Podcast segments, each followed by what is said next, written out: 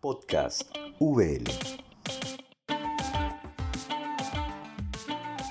Bienvenidos a todos a todas. Muchísimas gracias por estar con nosotros. Mi nombre es Raquel Huerta, soy estudiante de licenciatura de la carrera de Ciencias Teológicas y hoy estamos conversando con la profesora Alejandra Vega. Esta es la segunda parte de esta conversación. Estuvimos hablando mucho del término de la niñez en el antiguo eh, Antiguo Testamento y en el Nuevo Testamento, entendiendo un poco esta jerarquía familiar para poder así entender también el cómo Jesús habla o qué es lo que quiere decir o una de las respuestas que podemos tener a esa pregunta sobre la niñez. Así que acompáñenos. Eh, vamos a, bueno, lo que vamos a hacer en este podcast es eh, seguir conversando sobre esto, dando énfasis a esta jerarquía que acabo de mencionar, pero también entender un poco o pensar de una forma diferente qué es lo que Jesús dice de esta población, si el término niñez en sí existía en ese entonces y también cómo podemos aplicar eso en nuestro día a día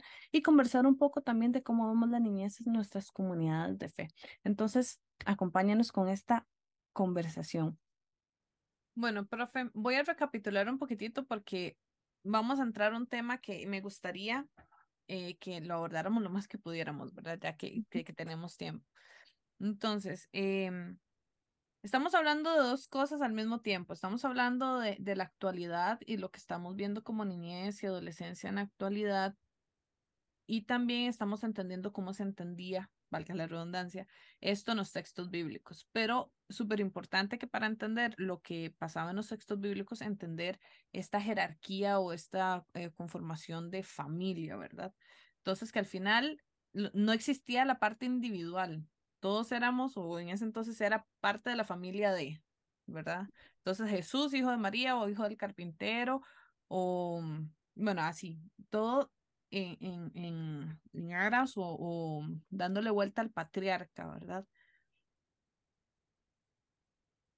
Es que me viene esta idea a la cabeza, porque también nosotros, este, mm, bueno, por lo menos yo, eh, hago toda una película en mi cabeza, ¿verdad? De cómo funcionan las cosas. Y está Jesús sentado, hablando. Y vienen las mamás con los chiquitos para que Jesús los bendiga. Y la gente que rodea, que casi siempre eran hombres, a Jesús les dicen, no, no lo interrumpan, ¿verdad? Y Jesús dejen, dice, dejen que los niños se acerquen a mí. También me imagino este montón de chiquitos corriendo como en las fiestas o en las actividades en, en actualidad, este montón de chiquitos corriendo por todo lado, chiquitas y eh, haciendo lo que los niños hacen, ¿verdad? Explorar, investigar, etc.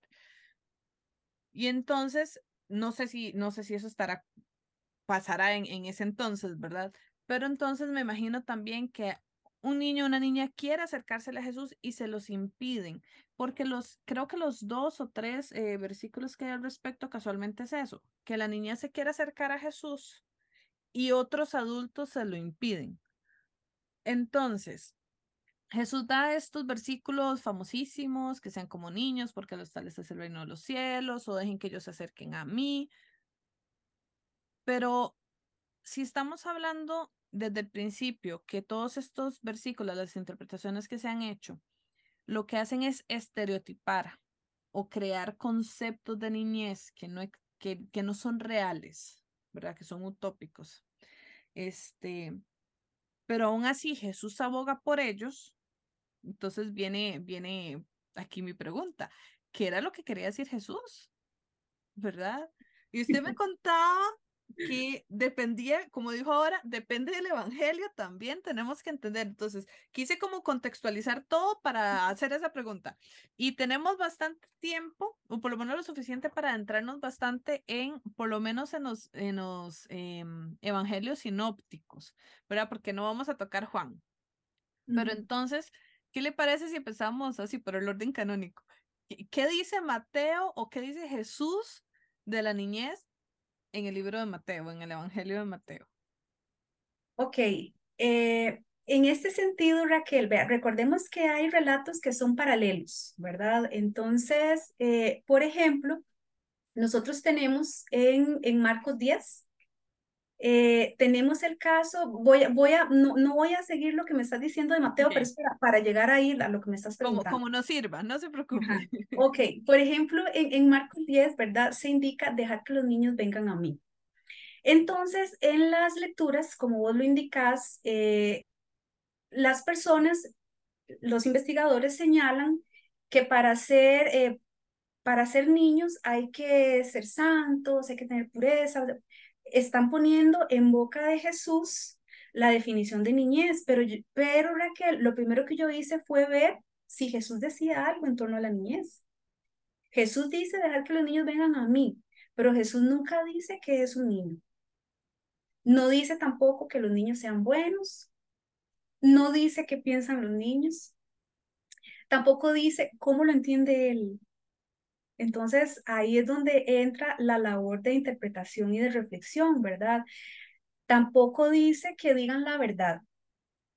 Las infancias muchas veces, Raquel, dicen lo que piensan, si lo pueden decir, ¿verdad? Porque si viven en un contexto de opresión, no pueden hablar.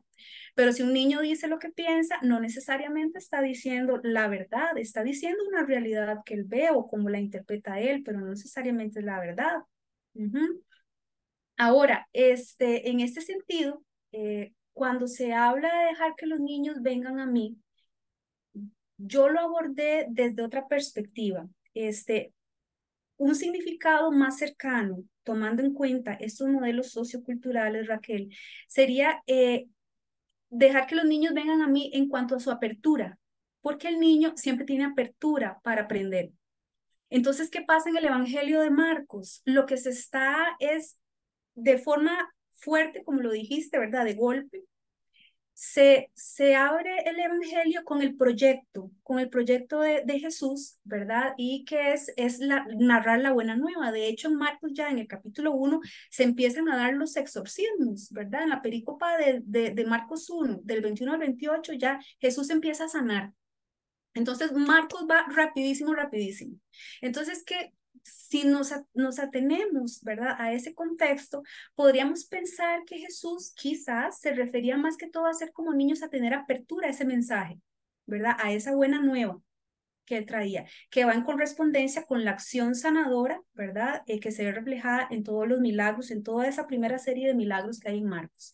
Entonces, la funcionalidad de lo que nosotros entendemos niñez es un, es, un, un recurso retórico que se está usando en el Evangelio para traducir el proyecto, ¿verdad? De, del Evangelio de Marcos como esta apertura aprendizaje. Exactamente. Si, hay algo que no podemos negar es que los niños y las niñas, bueno, y, y los, los, docentes lo sabemos mucho, es que los menores de seis años son esponjitas, ¿verdad? Todo lo absorben, todo lo ven, todo lo imitan, más allá de su temperamento, de su carácter, etcétera. El aprendizaje, el nivel de aprendizaje es muy rápido. Entonces, eso es lo que le está diciendo, o sea, aprendan como niños, a esa velocidad, con esa curiosidad. Exactamente, es, es el hecho de la apertura a la escucha y aprender y acoger el mensaje, ¿verdad? De, de Jesús. ¿Cuál es el, el, mensaje? El reino ya está aquí, ¿verdad? El reino viene. Entonces, eh, recordemos también que eh, esa imagen idealizada de vulnerabilidad, este, en, en las culturas de la antigüedad, la vulnerabilidad estaba asociada a contextos específicos, que eran las viudas, los huérfanos y el extranjero. ¿Verdad? En ningún momento nos dicen que los niños son vulnerables. Entonces, el tipo de dinámica social, Raquel, será la que va a determinar en ese sentido el significado de cada una de las palabras, ¿verdad? En un sentido positivo o negativo, este, se encuentran condicionadas este, por el uso del término y su respectivo contexto. Te voy a poner un ejemplo. Eh, en el relato, es que digamos estos relatos, Raquel, eh, muchos de esos tienen paralelos, ¿verdad? Entonces, por ejemplo, yo trabajé más Marcos, pero tienen sus paralelos en, en Mateo y, en Lucas, ¿verdad? Entonces, por ejemplo, el, el relato de la, la, mm, este, de la hija de Jairo. Jesús entra, exactamente, ¿verdad? Eh, es muy interesante porque vea la estrategia que se está utilizando aquí. El término corazón es utilizado aquí para referirse a una niña pequeña de una forma afectiva, ¿verdad? Entonces, Eh, en el relato se ve claramente un ambiente de intimidad, eh, se llama a Jesús, ¿verdad? Que vaya a, a levantar a esa niña. Este, se genera una, una escena con rasgos particulares, ¿verdad? Su padre intercediendo. Obviamente también eh, recordemos que esas son estrategias, Raquel, para darle dramaticidad al relato. ¿verdad? Poner una niña, un ser pequeño, es para dar la dramaticidad del mensaje que se, del proyecto que se está organizando en el Evangelio. Pero ese mismo término, Raquel Coración, aparece en el relato de Salomé. No sé si te acordás, el relato de Salomé es cuando este, Herodías eh, le pide a Salomé que exactamente, que dance, exactamente, que dance para Herodes y se utiliza el mismo término, corazón. Pero vea el término utilizado en un contexto totalmente diferente. Entonces podríamos pensar que eso es una estrategia retórica. Porque ¿cómo es posible que antes viene, el relato, ¿verdad? Con el contexto de Jairo, ¿verdad? Y la, el, hogar, el, el espacio íntimo, viene ahora el espacio en el palacio, hay una danza de por medio, aparece ese mismo término y aparece otra niña, Exactamente, eh, los investigadores la, eh, calculan la edad entre 10 y 12 años. Una niña danzando en un espacio donde solamente podían estar los hombres, no podía, de hecho Herodías queda afuera. Vea que si el relato es claro en ese sentido que Salomé, cuando Herodes le pide, que, que le dice que, que, le pida lo que quiera, que incluso él es capaz de darle medio reino a ella. Ella, se va a preguntarle a la mamá. Ella sale del recinto. Herodías estaba afuera, porque entonces no se esperaba en ese momento, en esos contextos, que una mujer estuviera en, en, ese, en ese contexto.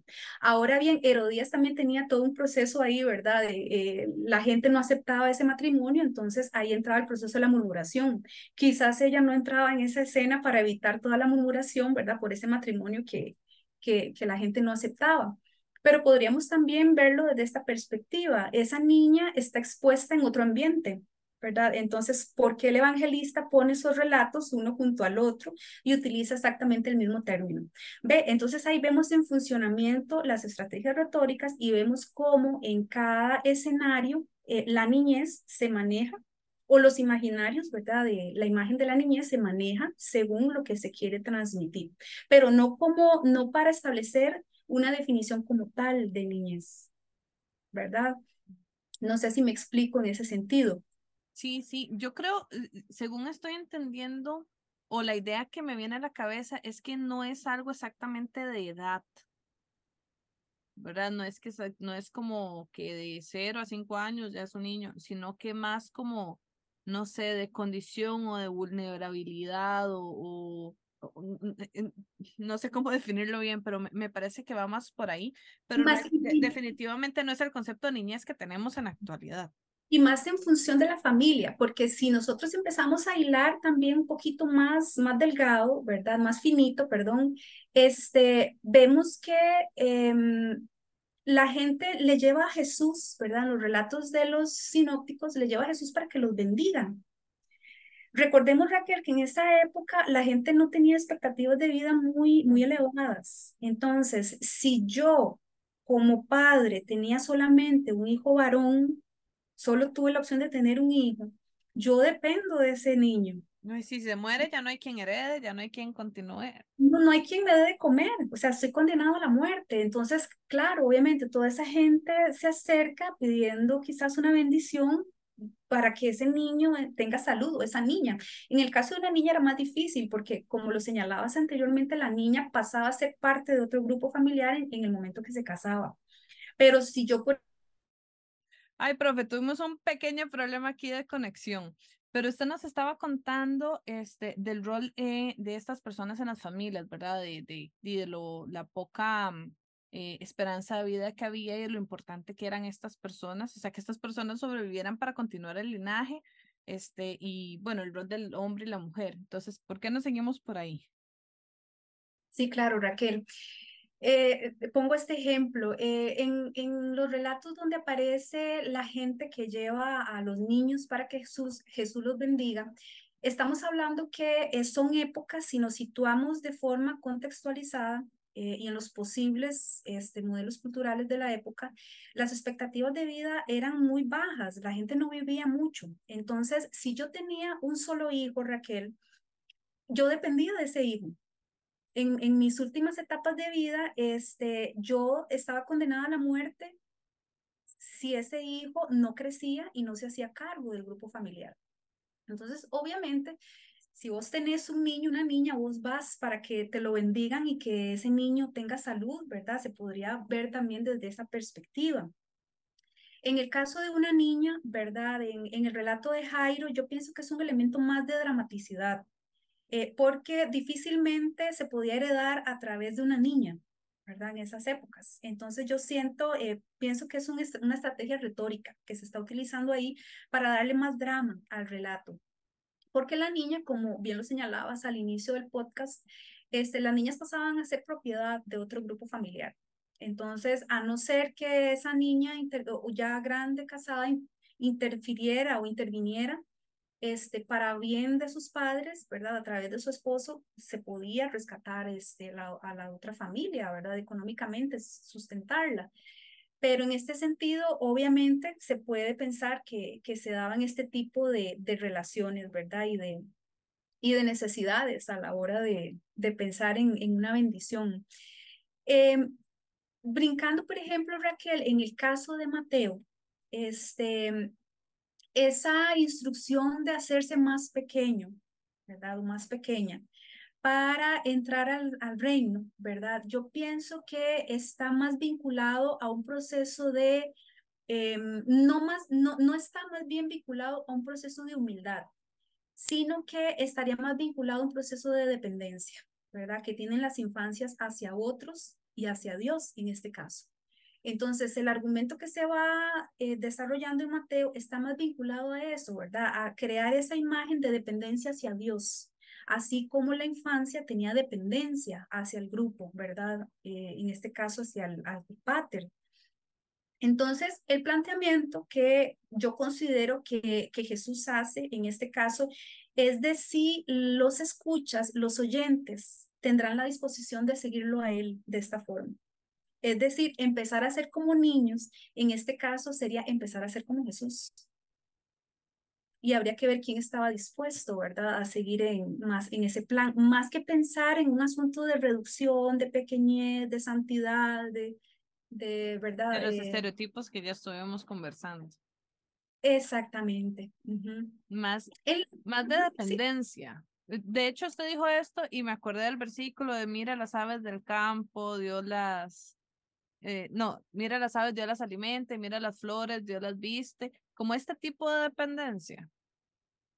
Es como el tipo de dependencia al grupo familiar, ¿verdad? Pero en este caso, la dependencia se traslada, acordémonos que estamos en estructuras que funcionan, ¿verdad? Como valores en esa época. Entonces, esa misma dependencia familiar que tienen los niños al grupo, los niños y las niñas, Jesús la traslada a la imagen del Padre. O sea, es, una dependencia que rompe con ese esquema familiar y lo que propone es una dependencia al padre. O sea, que Dios sea el patriarca, por así decirlo. Exactamente. Y nosotros todos parte de esa, de, ese, de esa pequeña sociedad. Exacto, de esa comunidad, ¿verdad? De esa comunidad. En, en Lucas, ¿verdad? Hay, hay más menciones de la palabra y de escenas, ¿verdad? Este, como yo te mencionaba, ¿verdad? Ahí está claro la, la imagen donde Jesús este, bendice a los niños, ¿verdad? Pero aquí es la vida y el honor lo que, lo que se está jugando, ¿verdad? Este, y hay que recordar también las constantes rivalidades de las que hablábamos anteriormente en torno al tema del honor, ¿verdad? Entonces, em, la vida y el honor eh, se juegan a través de ese hijo, ¿verdad? Y cuando también se dice en el Evangelio que, que estas, estas realidades están ocultas, ¿verdad? A los sabios y se las revelan a los más pequeños. Si nosotros estamos dentro de ese modelo sociocultural, estaría más vinculado al tema del honor, ¿verdad? Por las rivalidades constantes que Jesús tenía con otros grupos.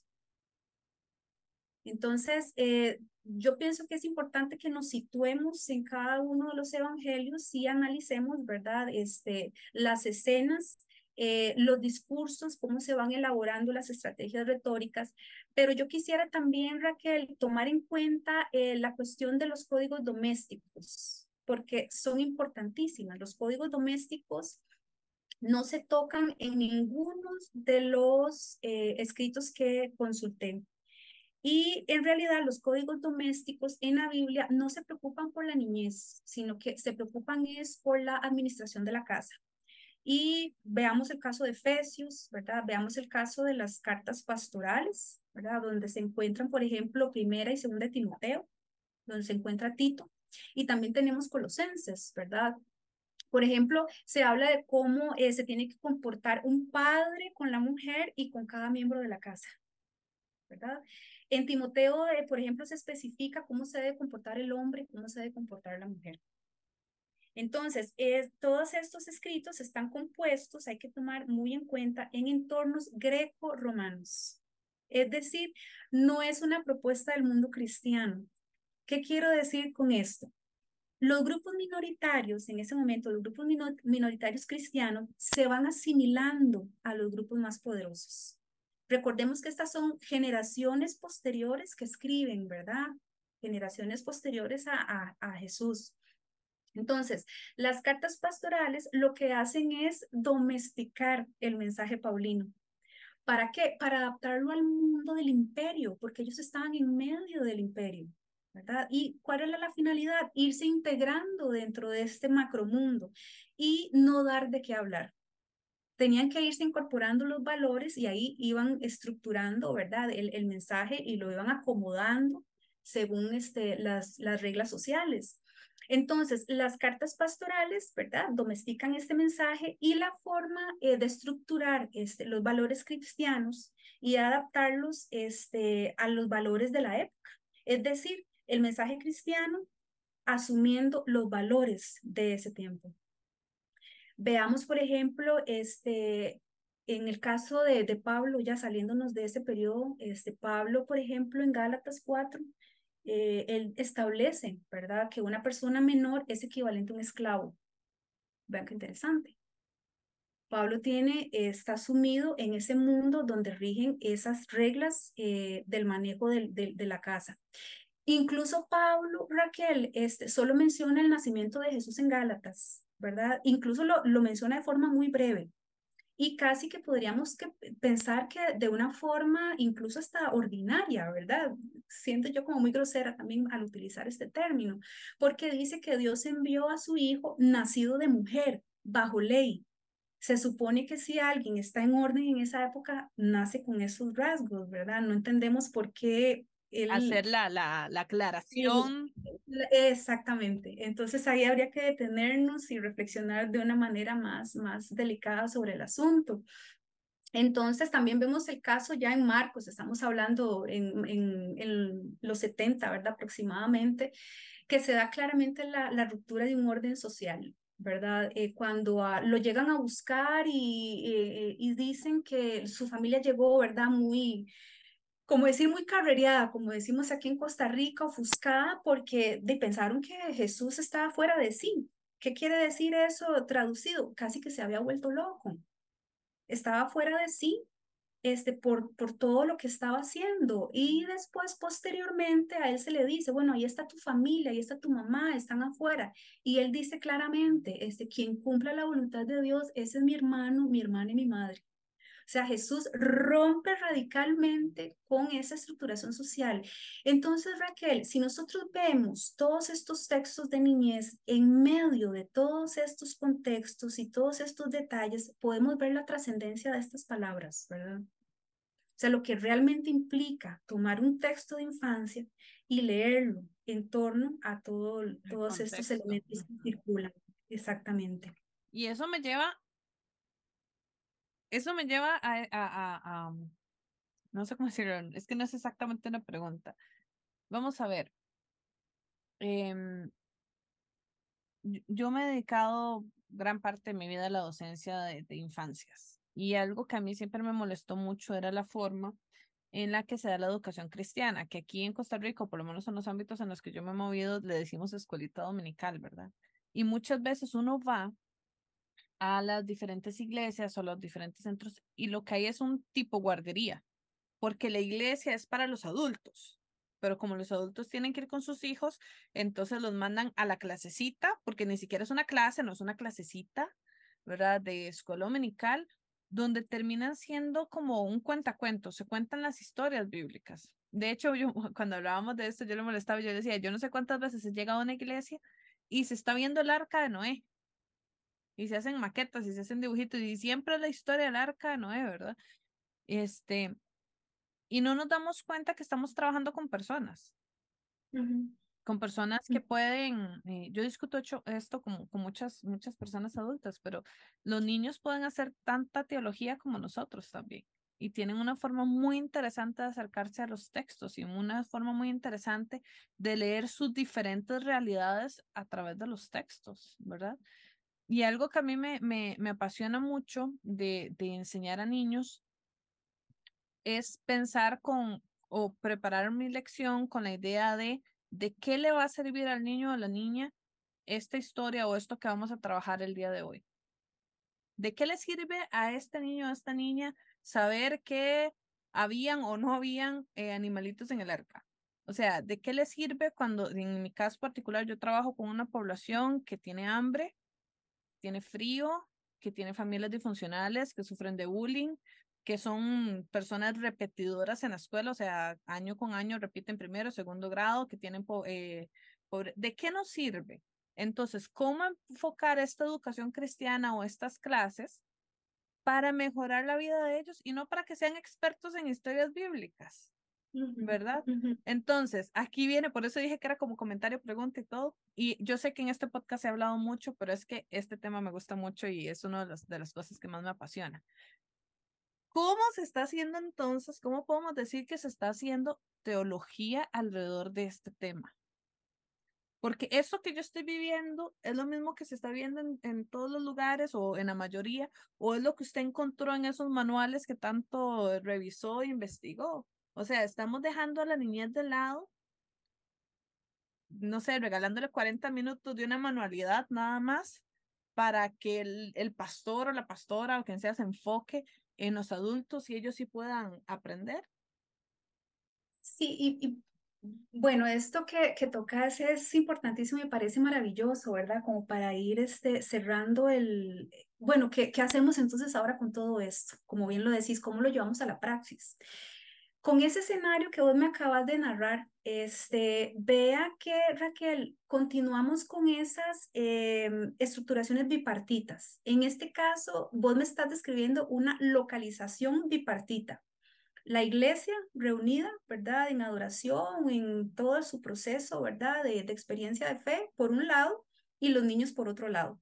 Entonces, geográficamente, espacialmente, se está bilocando el proceso. Se está separando, claro. Exactamente, seguimos con lo mismo, pero yo creo que peor aún, Raquel, porque se está separando con un imaginario de santidad. Entonces, ¿qué estamos haciendo? Con esos discursos, lo que hacemos es reproducir todo lo que acabamos de narrar anteriormente. Entonces, ¿qué pasa? Estamos situando a los niños, Raquel, como un nuevo paradigma en contraposición con la adultez. Pero ¿qué es lo que sucede? Se está descolocando a la adultez para colocar a los niños y a las niñas con un nuevo para, como un nuevo paradigma, pero donde los referentes no tienen ningún cambio estructural alguno. No ha habido ningún cambio estructural. Seguimos leyendo los textos igual. Entonces, eh, yo siento que es como, eh, ahí es donde viene la sobrevaloración, ¿verdad? Todos los calificativos, pero seguimos siempre con la misma estructura. Ahora bien, Raquel, ¿cómo llevar esto a la praxis? Bueno, usted lo dijo muy claramente, es, empezar a escuchar, ¿verdad? Empezar a escuchar y empezar a acompañar dentro de realidades que son conflictivas y que son contradictorias. Porque en el texto acabamos de ver que hay realidades contradictorias, Así como tenemos textos de un tipo, aparecen otros y esos textos conviven ahí dentro de todo ese conjunto, ¿verdad? Y esas voces se cruzan. Entonces tenemos que retomar toda esa historia y a través de todo ese aprendizaje, bueno, ver cómo llevo yo esto a la praxis. Entonces, por ejemplo, eh, yo tengo eh, una imagen que realmente a mí me, me ha facilitado mucho es, es pensar en el advenimiento. Vos me estabas hablando de, del arca de Noé, precisamente, ¿verdad? Donde se arrasa con el diluvio, se viene casi que una nueva creación prácticamente. Yo tengo una posición así también apocalíptica, Raquel, es eh, más que todo eh, planteada en Gálatas, ¿verdad? Donde dice, ya no hay judío, ni hay griego, ni hay esclavo, ni libre, ni hombre, ni mujer ya que todos este, somos eh, parte de, de, un cuerpo, ¿verdad? del Cristo Jesús. Entonces es el advenimiento de una nueva estructura, pero para que se dé el advenimiento de una nueva estructura, Raquel, tenemos que sacar a la luz, ¿verdad? Todas estas lecturas y todos estos mecanismos para que realmente podamos implementar un cambio estructural, ¿verdad? Eh, de esta forma, se puede plantear el advenimiento de, de, un nuevo mundo, donde esos pares opuestos, ¿verdad? Donde esos niños se incorporen al proceso, que no estén como, como, un, como un anexo, ¿verdad? Ahí al lado de, sino que se incorporen como un todo, ¿verdad? Que es lo que es el ideal comunitario. Ahora, este, en este nuevo orden familiar, Raquel, em, con base, digamos, de, con una visión apocalíptica, este, estos calificativos de pureza, de santidad, habría que analizarlos, ¿verdad? Y entender, ¿verdad? Y preguntarnos qué entiende la comunidad. Habría que empezar por ahí. ¿Qué entiende la comunidad, las comunidades de las iglesias por pureza, por santidad, eh, por sacerdocio? Y preguntarle a los niños también, qué piensan ellos de eso, ¿verdad? Es escuchar las voces y ver cómo ellos han leído todos estos textos y redimensionarlos, ¿verdad? En este caso, darles otros referentes para ver de qué manera entonces esos, esas lecturas se pueden enriquecer y esos aspectos que generan contradicción les puedan brindar a ellos otros referentes. ¿Por qué? Porque la teología de la niñez yo considero personalmente que es un constructo que se diluye, ¿verdad? Esos referentes estables que vos me decías de, de, la escuelita dominical y de los relatos de Noé y el arca y los animalitos y ahora pintemos, eh, claro, son referentes que no nos provocan ninguna problemática porque no dan respuestas a las contradicciones que esos niños llevan a las iglesias o esas niñas, ¿verdad? Niños que quizás están siendo abusados en sus casas, que son golpeados, eh, que están con hambre. Entonces, ¿qué pasa? Los referentes que vos estás estudiando en la escuela dominical, ¿qué es lo que hace? Generarles más contradicciones.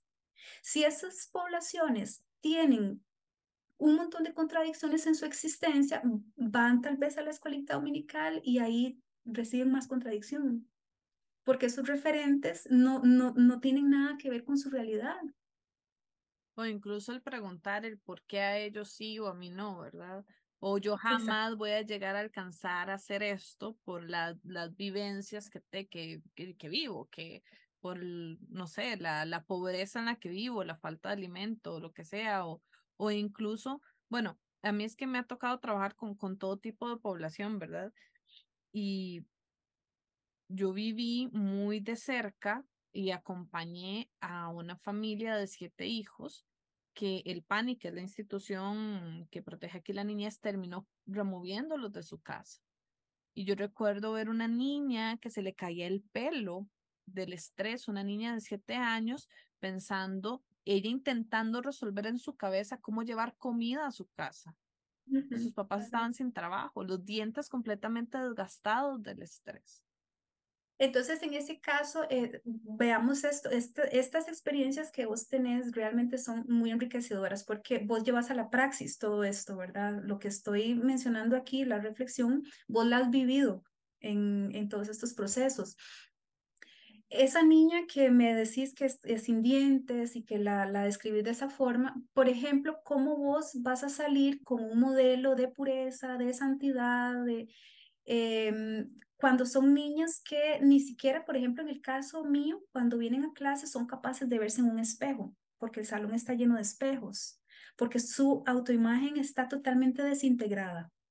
Entonces, ¿cómo puedo yo salir, verdad, con este tipo de lecturas cuando sencillamente ellas no son ni siquiera capaces de verse al espejo? Entonces, eh, en lugar de, de, dar una lectura liberadora, lo que estás haciendo es cargándolo con un modelo, claro. todavía más, con un modelo que es inalcanzable para cualquier, visto desde las posibilidades humanas, ¿verdad? Entonces, ¿qué pasa, Raquel? Una lectura sistemática en donde se puede apreciar, ¿verdad? Todo este marco contextual este, de los textos más violentos en torno a la niñez, le, puede permitir a la comunidad entender un tipo de sabiduría, ¿verdad? ¿Qué quiero decir con esto? Que la sabiduría no la podemos construir como posiciones de elementos. ¿Qué está bien, qué está mal, qué es santo, qué no es santo, qué es puro, qué es impuro? O, por la agrupación de las niñeces en categorías, ¿verdad? Sino que, ni al llamado al martirio, porque muchas veces se cree que ha sufrido tanto, que es un santo, son discursos que se escuchan mucho, ¿verdad? En ciertos contextos. Todo lo contrario, Raquel, este, lo que tenemos que apelar es a la acción transformadora, ¿verdad? A través de la comunidad, que es el cuerpo comunitario. ¿Por qué? Porque no hay forma de resarcir, Raquel, no existe. Yo no creo que haya hasta el día de hoy cómo se puede resarcir un daño tan profundo en las niñeces, ¿verdad? Cuando son golpeados con estos niveles, impactados con estos niveles de violencia. Pero sí tenemos la posibilidad, Raquel, de garantizarles que eso no se va a volver a repetir. Ahí es donde está el asunto.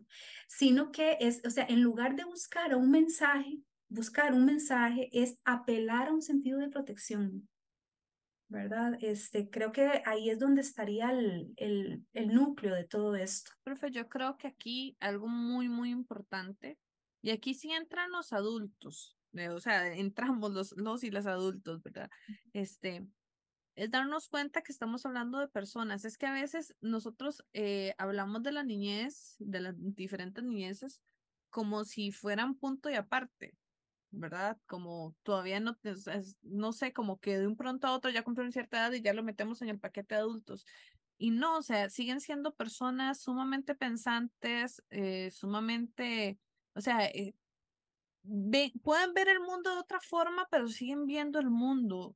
Y y el que nosotros los hagamos a un lado marca una gran diferencia. ¿Por qué no más bien agarrarlos desde, pequeñitos, involucrarlos en todas las actividades que, por lo menos pensando en, nuestras iglesias, ¿verdad? O, centros de, de comunión de fe, y hacerlos partícipes y permitirlos desde las diferentes edades que tengan y desde las diferentes eh, formas en las que quieran manifestarse, este, ser parte de, Ahí, ahí un niño en, en, la iglesia de nosotros, bueno, nosotros eh, tratamos, o por lo menos yo me esfuerzo mucho porque toda la niñez de nuestra iglesia está involucrada en todas las acciones que, que tengamos. Me peleo mucho con los adultos para eso. Y hay un niño que disfruta mucho la música. Me hace gracia porque él baila y, o sea, escucha la música y, y los adultos tratan de contenerlo. Y una vez yo les dije, no, o sea, de todos, él es el que está disfrutando la música, porque todos los demás estamos tan cohibidos que no nos movemos, no aplaudimos, no cantamos. él sí está disfrutando en este momento la música, él sí está utilizando su cuerpo para sentir esto y a lo mejor hasta tener una experiencia. Déjenlo ser niño, no porque sea niño, sino porque él no tiene la vergüenza que todos los adultos tenemos de movernos o no movernos. Sí, es, una invitación, lo que ese niño está haciendo es una invitación, una experiencia comunitaria, ¿verdad? Está, está dándoles otro referente de cómo vincularse dentro de esa experiencia comunitaria. Pero lo malo es que nosotros, como creemos que es un niño, entonces se lo justificamos porque es un niño, ¿verdad? Pero no es un comportamiento que consideremos correcto. No sé si me explico. Entonces, es, es todo lo contrario. ¿Por qué no convertirnos nosotros en eso, yo creo que eso es lo que se refería Jesús, o sea, disfrutar la vida sin, sin, ay, no sé cómo decirlo, disfrutar la vida, ser. Dios nos, nos creó para, para sentir placer en este mundo tan hermoso, sin vergüenza, sin, sin, sin este montón de estructuras que nos meten también a los adultos y en las que queremos, ahí sí queremos meter a los niños, entonces cuando ya se comporten con estas estructuras sociales y ahora sí son adultos, pero no, no sé si me explico, yo sé, yo sé que me estoy yendo mucho.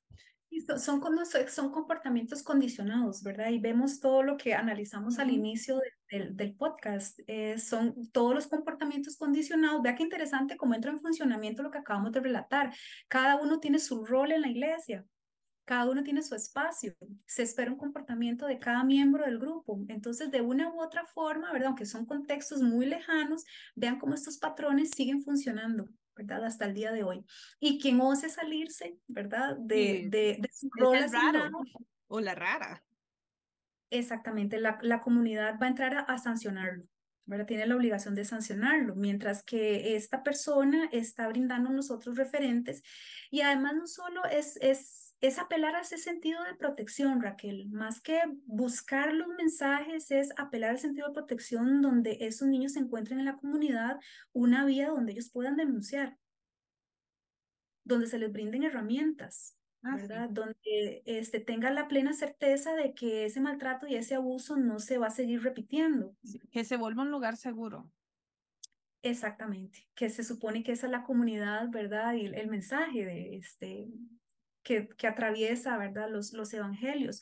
Ahora, Raquel, parte de nuestra responsabilidad, ¿verdad? En nuestro caso como investigadoras en el área de teología y de exégesis, es elaborar, ¿verdad? Este, lecturas de los textos bíblicos, este, en donde podamos nosotros ser capaces de ir destruyendo todas estas trampas ideológicas, porque son trampas ideológicas con las que uno se va encontrando en el camino, ¿verdad? Y la teología no está ajena a ella. La teología eh, puede caer, ¿verdad?, en, en, esas trampas ideológicas. Entonces, uno de los principios de sabiduría es saber caminar con todas estas contradicciones, pero sacarlas a la luz, ¿verdad?, en la vida y en la convivencia. Este, son estas personas, Raquel, y muchos adultos que hoy, adultos y adultas, que en un pasado tuvieron que vivir todo esto. Y hoy, aún hoy en su etapa de adultez, siguen caminando con esas contradicciones. ¿Verdad? No estamos hablando que solamente estos niños, sino porque todos fuimos niños y niñas. Y muchos adultos fueron abusados, fueron violentados, vivieron este, escenas vidas complicadas. Entonces se camina con esas contradicciones ya desde una perspectiva, de, desde la adultez. Este, yo pienso que hay que buscar otros tipos de referentes, Raquel, para no traicionar a los que nosotros queremos acompañar, ¿verdad? Entonces, sacar a la luz estas interpretaciones moralmente correctas y eh, que los criterios teológicos, Raquel, no pueden estar por encima de los criterios humanos. Yo no puedo hacer teología pensando en defender un discurso, en defender una ideología y pasarle por encima, ¿verdad? A la persona, a la comunidad. De esta manera, eh, Raquel, estas narraciones del pasado eh, de, nos pueden brindar pistas, ¿verdad? Para comprender entonces cuáles son este, los mecanismos que hoy en día siguen funcionando. Profe,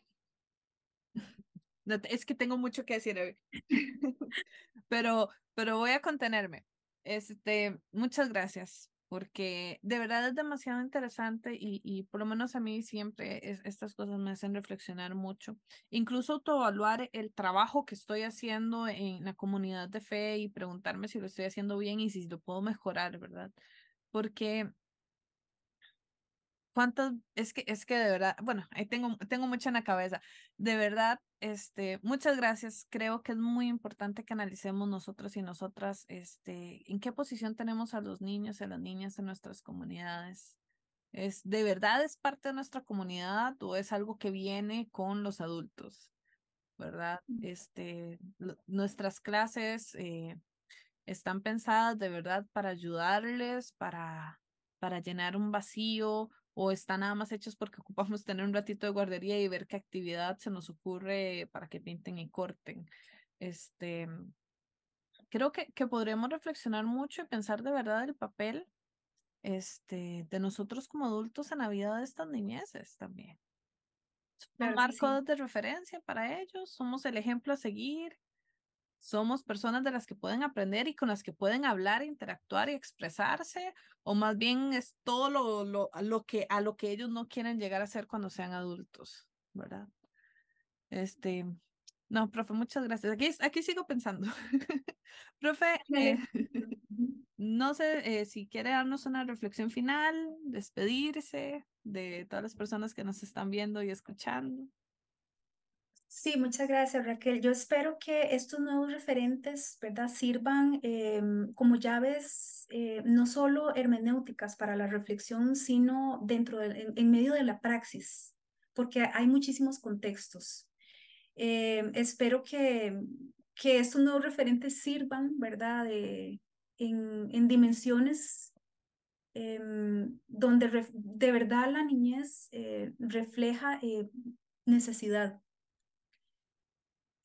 que el mensaje, ¿verdad? No lo pensemos en función eh, de validar cuál es mi posición ante un texto bíblico, sino que eh, realmente el hecho de que las niñeces no aparezcan en los textos bíblicos según la propuesta que estoy haciendo, no quiere decir que los niños y las niñas no tengan valía. O sea, los niños y las niñas eh, definitivamente son parte de nuestra comunidad, son parte activa de nuestra comunidad y como tal, este, ellos tienen un rol, ¿verdad? También tienen roles, es, el asunto, no tienen un, rol, o sea, tienen muchos roles e incluso se pueden experimentar este, otro tipo de, de alternativas. Ojalá que, que, esto funcione, ¿verdad? De alguna manera y que, y que pueda ser utilizado. Yo te agradezco mucho, sobre todo la experiencia con la cual nutriste el podcast, porque definitivamente eh, ahí donde uno ve que en la praxis es donde realmente esto tiene un sentido, ¿verdad? Y no queda en un documento ahí este, establecido como una lectura, sino que, que sirva en, en, en medios comunitarios.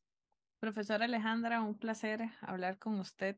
Este, llevamos todo el año trabajando juntas, este, y de verdad ha sido muy, muy, muy enriquecedor.